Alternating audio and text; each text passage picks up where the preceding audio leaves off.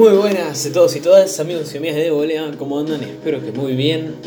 Después de una lluvia intensa y un tiempo extra, ya estoy haciendo el podcast correspondiente a las semifinales de Europa League, la vuelta, cómo terminaron. Así que bueno, se podía dar una final inglesa, recordemos que según la ida, la final en la Champions iba a ser Barcelona-Ajax. Y bueno, como surgió la vuelta, terminó siendo una final inglesa y ahora era al contrario. Por, al principio la final era inglesa por cómo terminó la ida todo, era Chelsea-Arsenal y bueno, vamos a ver cómo terminó dándose todo. Vamos a hablar del partido que menos tiempo merece porque, a ver, duró muy poco la eliminatoria. Valencia recibía al Arsenal. Recordemos que había ganado el equipo de Emery en la ida 3 a 1. Había empezado perdiendo, así que sacó muy buen resultado. Ganó el Arsenal de nuevo, 4 a 2 por si quedaba alguna duda. Así que clasificado el Arsenal de Emery.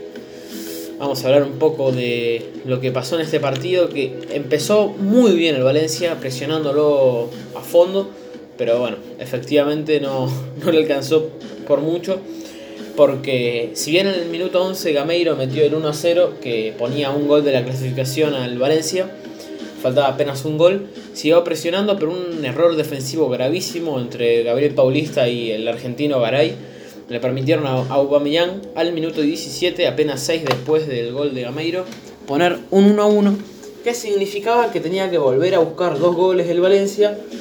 Y bueno, así terminó el primer tiempo, seguía buscando el Valencia, pero el Arsenal no estaba tan flojo como al principio del partido. Así que bueno, se suponía que iba a estar pareja en la segunda parte, no lo fue. En el 50 metió un gol la cassette, el 2 a 1 del partido y el 5-2 en el global, si no me equivoco. Por lo tanto, lo dejaba todo muy favorecido al Arsenal.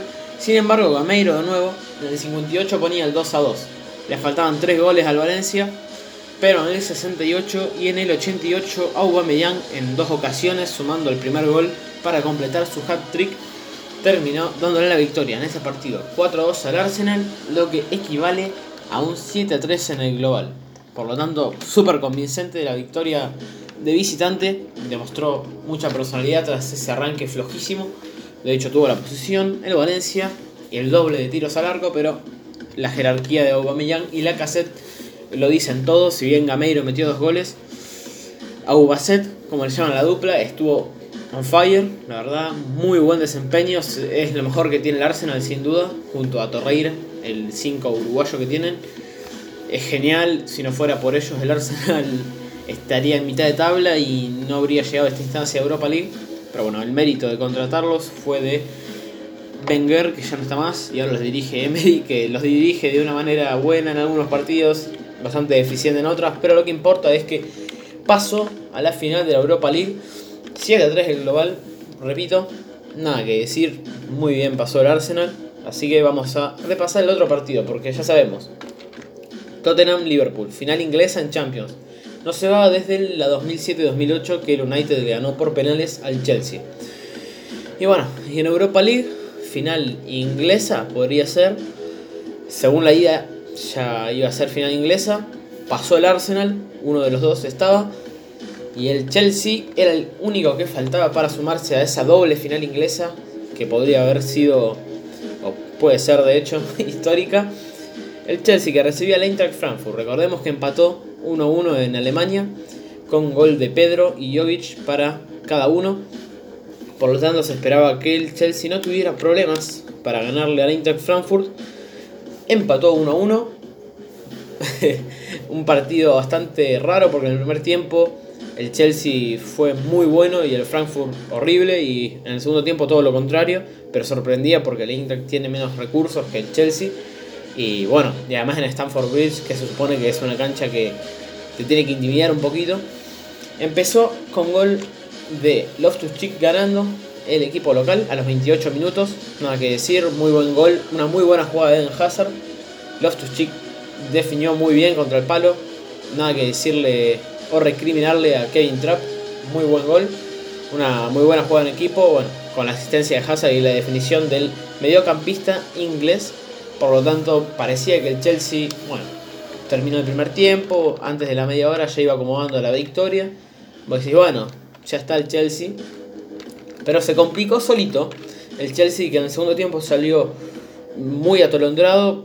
El Eintracht metió un par de cambios eh, tácticos muy buenos. Y esto provocó que a los 4 minutos del segundo tiempo, Luka Jovic, el delantero sensación de Europa, quedara mano a mano con Kepa tras una muy buena asistencia de Gacinovic. Nada que hacer para el arquero español. Golazo de Jovic, que lo quiere el Madrid, lo quiere el Barcelona, lo quieren todos los equipos, se va a terminar siendo seguro. Metió el gol en la ida, metió el gol en la vuelta. Bueno, con este 1-1 el Eintracht siguió atacando. Recordemos que un gol del Eintracht ya lo ponía casi en la final porque tendría que haber metido dos goles el Chelsea. No pasó, terminó el partido, los 90 minutos, fuimos a tiempo extra. Un tiempo extra en el que el Chelsea fue superior, pero lo que no tuvo de superior el equipo alemán eh, lo capitalizó en una ocasión en el primer tiempo del tiempo extra que Haller, un 9 francés que entró por Ante Rebic, el que nos vacunó a nosotros en el Mundial, el croata, quedó creo que la jugada era un pase al medio que le pega un poco mal. La verdad que le pegó de manera deficiente, pero igualmente ya había pasado la pelota a Kepa. Y en la línea David Luis saca la pelota, lo que significaba que en 20 minutos el Chelsea tenía que hacer dos goles, era casi imposible. Por lo tanto lo salvó a sobremanera y muy bueno lo del brasilero que viene con un par de buenas actuaciones después de unos meses flojos. Así que fenomenal en ese sentido. Terminó el partido a penales empezó metiendo el Chelsea con. No, perdón. Empezó pateando el equipo alemán con gol de Haller. Empató el Chelsea con gol de Barkley. Metió gol Jovic. Erró a Spilicueta. En realidad se lo atajó muy bien Kevin Trapp. Se ponía en ventaja el equipo alemán. Marcaron de Guzmán y Jorginho para cada uno. Luego erra Hinteregger y mete el gol David Luis para poner 3 a 3 a falta del quinto penal. Y paciencia para el Eintracht, que es el típico que entra. Que entra que entra para meter el penal a falta de 3 minutos.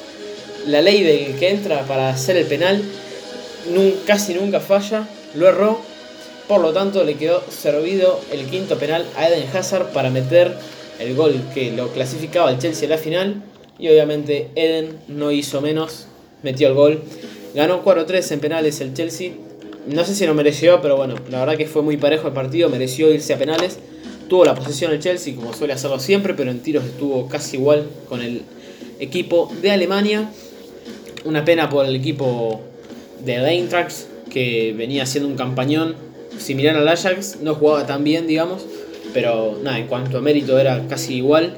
Muy bueno rescatando jugadores de otras ligas menores y, y bueno, con jugadores jóvenes como Jovic, Rebic, que son muy buenos delanteros. Así que bueno, habrá doble final inglesa se terminó dando esto. El Chelsea sufrió mucho más que el Arsenal, sin duda. Así que va a haber final inglesa nuevamente en la Liga de Inglaterra. Va a estar apasionante porque lo más probable, no lo más probable, sino que lo mejor sería que gane el Tottenham la Champions y el Arsenal la Europa League. Habría una Supercopa de Europa ahí entre el Arsenal y el Tottenham, que son los máximos rivales entre ellos. Así que hay que ver cómo se da todo. Así que, si les parece, vamos a repasar qué queda cada uno antes de la final. El Arsenal va a visitar al Burnley el domingo a las 11 de la mañana. Nada más que decir, eh, ya tiene que ganar sí o sí la Europa League para clasificar a Champions porque por liga no lo pudo hacer. Por más que gane, tendría que ganar por una muy buena diferencia y esperar que el Tottenham pierda de local por una muy buena diferencia y es muy poco factible que pase. Así que ese va a ser su último compromiso antes de el 29 de mayo, que es la final contra el Chelsea en Bakú, Azerbaiyán, por la Europa League. Y si les parece, vamos a repasar qué le queda al Chelsea. Al igual que el Arsenal, el domingo a las 11 de la mañana va a estar jugando. Va a visitar al Leicester. También ya se clasificó a Champions, no se juega nada. Y la curiosidad de este equipo es que, si bien el Arsenal tiene como último compromiso antes de la final de Europa League este partido contra el Burnley. El Chelsea tiene otro compromiso que es en Estados Unidos el miércoles 15 de mayo a las 9 y 10 de la noche contra el New England Revolution, equipo de la MLS. El compromiso es en el marco de un amistoso, obviamente, por el racismo o algo así para tomar conciencia, así que muy bien por el Chelsea, imagino que va a poner la reserva. No, pero no creo que juegue, por ejemplo, Hazard ni nadie importante, no creo que vaya a jugar, porque va a ser, si llega a lesionar a alguien, se van a querer matar. Bueno, para terminar vamos a repasar cómo está cada uno en la tabla de Premier. El Chelsea está tercero con 71 puntos y quinto el Arsenal con 67 a falta de un partido. Y bueno, hasta acá creo que es lo que merece hablar de estos equipos. Más adelante, más próximos a la final, vamos a hacer un análisis un poco más exhaustivo. Esa palabra le gusta mucho a los de 90 minutos. Un análisis un poco más a fondo de cada equipo. Va a estar jugando el 28 de mayo, si no me equivoco, la final de la Europa League, tres días antes que la Champions, así que va a estar imperdible. Doble final inglesa, a ver cómo termina dándose todo. Mis candidatos van a ser Liverpool y Arsenal, pero bueno, hay que ver cómo se termina dando todo. Así que hasta acá con el fútbol europeo por 20 días por lo menos. Un abrazo, un saludo y espero que estén disfrutando estos partidos, que la verdad muy buenas las competencias europeas este año, nada que decir. Ahora sí, los dejo. Abrazo a todos y todas.